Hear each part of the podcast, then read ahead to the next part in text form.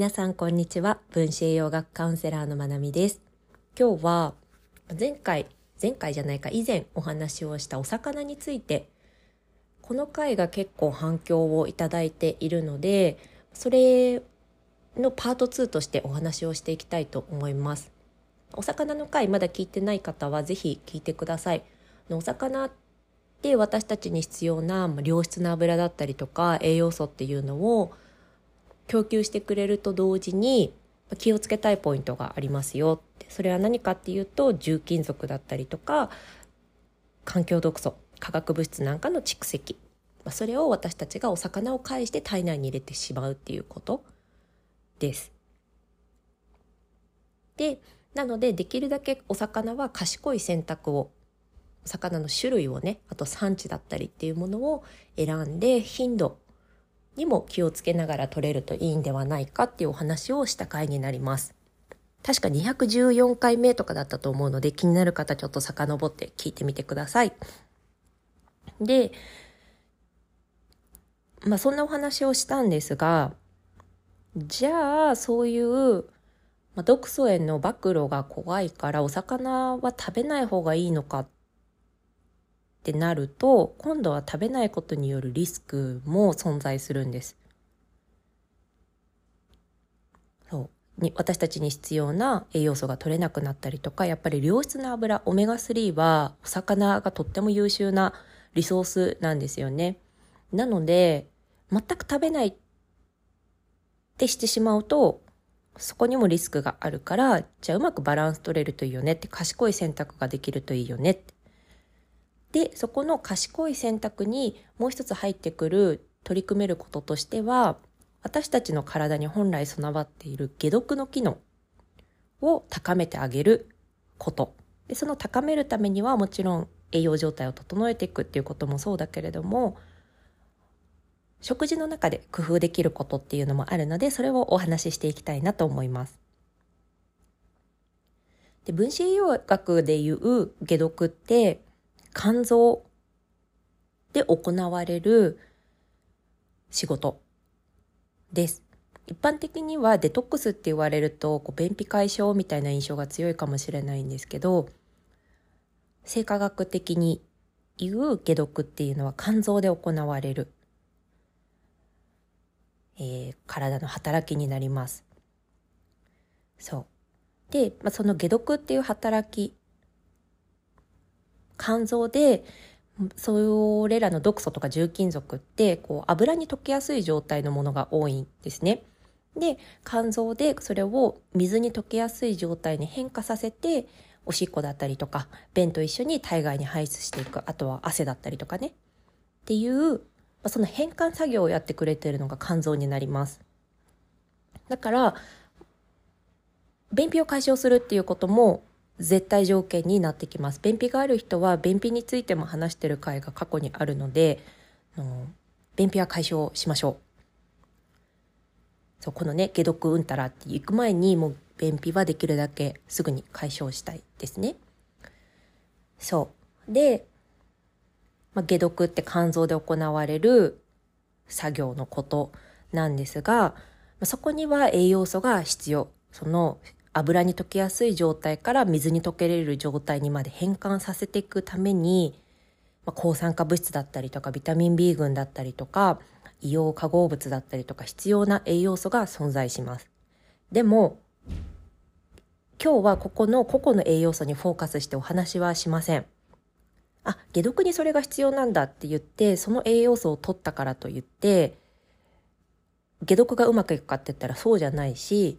じゃあサプリメントを使ったちょっとアグレッシブな解毒の取り組みを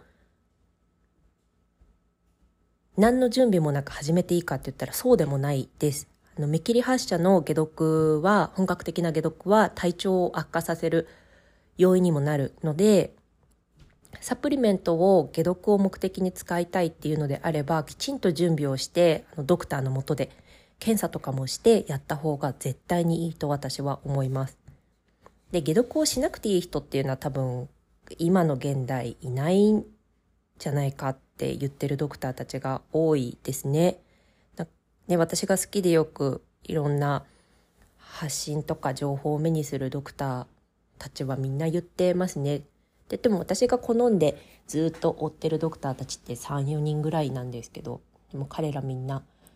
解毒はみんな必要だって言ってます。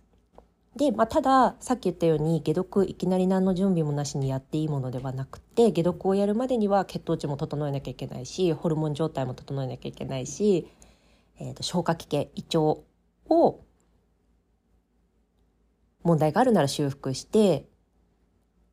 便秘はもう当然ない状態下痢もない状態にしてからじゃないと解毒って進めなかったりします。なのでアトピーがある人ってやっぱり解毒特にやりたいんですよね。だけどもこれの前のステップがやっぱりステップで滞ってしまうことが多くてそこで心が折れてしまう方もいるんですけどでもねやっぱりそこのステップ一つ一つ超えていかないと先には進めないところになります。っていうのもスキップしてしまったら悪化するっていうのがもう分かっているんですよね。これはよくね本当にいろんなドクターたち言ってますが解毒は順番が本当に大事。でなので今日私はこのポッドキャストではその積極的なねサプリメントを使った解毒っていうことについてはフォーカスしません。お食事の中でできるような工夫を伝えたいなと思います。でおさお野菜の組み合わせですね。で特にやっぱり解毒って言われて有名どころっていうのは油中のお野菜になります。菜の花だとかブロッコリーとかブロッコリースプラウトは最強だって言われてますね。解毒の力が。そういう菜の花系、えーと、油中のお野菜。あとはニンニクとか玉ねぎとか香草って言われるものすごくいいですね。パクチー。で今日はこのパクチーとかニンニクとかこの辺のお話をしたいなと思います。パクチーって好きな人嫌いな人すごくくっきり分かれるじゃないですか。遺伝子的に苦手な人っていうのも存在するのでみんながみんな無理に食べる必要はないと思いますがすごく有力な解毒の力を持っているので使えるなら使えるとすごくいいんじゃないかなって思います。のちっちゃいプランターちっちゃい鉢植えとかでも気軽に育てられたりするのでキッチンのね日向に置いといてあげるとすごくいい使える解毒食材かなと思います。私はこれをよく、シンガポールライス、ご飯と鶏もも肉を一緒に炊くシンガポールライスとか、あとボンブロスープとか何か煮込み系のものを作るときに、パクチーの茎、根があれば根を入れるとすごく美味しいです。香りがすごくいいですけど、根元がもう切られてるものであれば茎を一緒に煮込むとすごくかね、なんていうのかな。うん、パクチーの香りは全然しないんですけど、味に深みが出るというか、すごく美味しいのでぜひやってほしいなって思います。あのシンガポールライスのハイナンチキン、ハイナンライス作るとき入れるとぐっと味がちょっとね、レベルアップする感じになるのでぜひやってほしいなと思います。タイ料理作る時とかはこのパクチーの根を入れるっていうのが結構よくレシピに出てきたりしますね。なのでパクチー直接食べれないっていう人はこういう使い方すごくおすすめです。ボンブロスの時にも入れると良い。まあ、ボンブロスに入れたい理由としてはやっぱりいくら上質な骨を入手したとしてもやっぱり骨って栄養素とかも骨髄ね、あの、栄養素、ミネラルも濃縮されているけれども、その分私たちが体内に入れたくないものも濃縮されてる可能性っていうのは、やっぱりあるのでね、動物たちも同じ環境下、同じ地球上で暮らしているものだから、私たちが100%汚染を避けれないのであれば動物たちも同じだと思います。なので栄養素を煮出している時にちょっと解毒の力があるパクチーとかニンニクとか玉ねぎなんかを入れれるとすごくいいのかなって思います。そう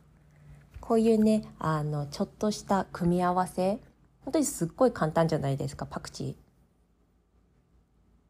まあ、お料理にメインで使うのって葉っぱの部分が多いと思うので茎残ったらラップくるんで冷蔵冷凍庫とかに入れといてボンブロス作る時とか、まあ、何かお料理作る時に一緒に煮込むっていうだけでいいし、まあ、ニンニクは常備しておきたいしっていうねちょっと知識があればそうやって組み合わせれるで今日の付け合わせをお野菜何にしようかなって思った時にはあちょっとお魚の食事続いたから油中のお野菜意識してみようとかねそういうことができるのが栄養の知恵かなって思います。で飲み物で私が好き好んで飲んでるのはペパーミントティーです。美味しいんですよね。私あんまりそんなになんだろうなハマって飲んでは来なかったんですけど去年のクリスマスぐらいからすごいハマってて私が好きなお気に入りのハーブティーメーカー貼っときますねどこでも買えます日本にいた時もカルディとかで見かけた気がします。安いし、美味しいし、私は安心して飲んでます。ただ、ティーバッグのものってやっぱりマイクロプラスチックとかが言われていて、それはどこまでどうかわかんないです。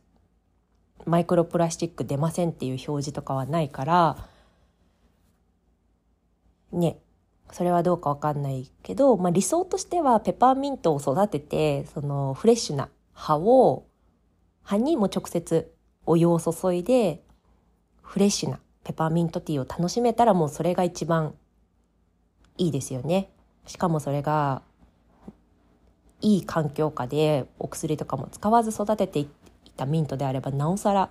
もうそれが理想中の理想だけど私はミントとか育ててないし今あの育てたいなって思うけどあんまり上手じゃないんですよね植物のお世話が。がそうよりも頻繁に続けれた方がいいっていうのが私の今の状態なのでそうもしかしたらそういう懸念点もあるかもしれないけど今のところ私が気に入っているのハーブティーメーカーちょっと貼っておきますねアマゾンとかでも買える気がします見てないから分かんないけど、うん、ちょっと確認してリンク貼りますね。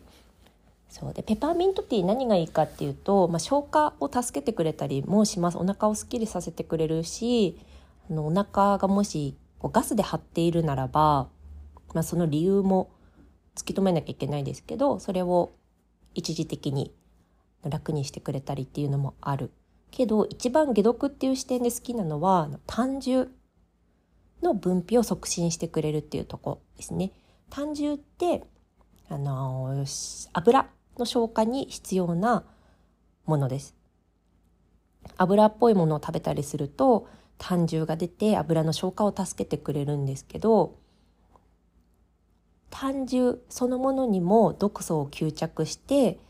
体の外に一緒に出すっていう働きがありますただこの胆汁って体の中でリサイクルされる仕組みがあるのでしっかり体重そのものを出していかないとリサイクルされずに体の外に排出される量っていうものが増えていかないんですね。なのでそういった意味でもこのペパーミントティー飲み物でいう解毒にいいものなんだろうなっていうと私のお気に入りはこれです。ペパーミントティー。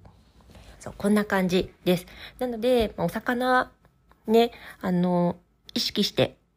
賢く選んで食べていくっていうことも大事だけれ大事。でそこにプラスしていくら賢く選んでいったとしても100%重金属とか化学物質とか環境毒素の暴露を防ぐことはできないからこういう栄養の知識を使って組み合わせて体をメンテナンスしていけるといいですね。はい。今日はこんな感じでお魚の会第2弾っていう形でお話をしてみました。いかがでしたか？参考になったら嬉しいです。今日も皆さん最後まで聞いてくださってありがとうございます。良い一日をお過ごしください。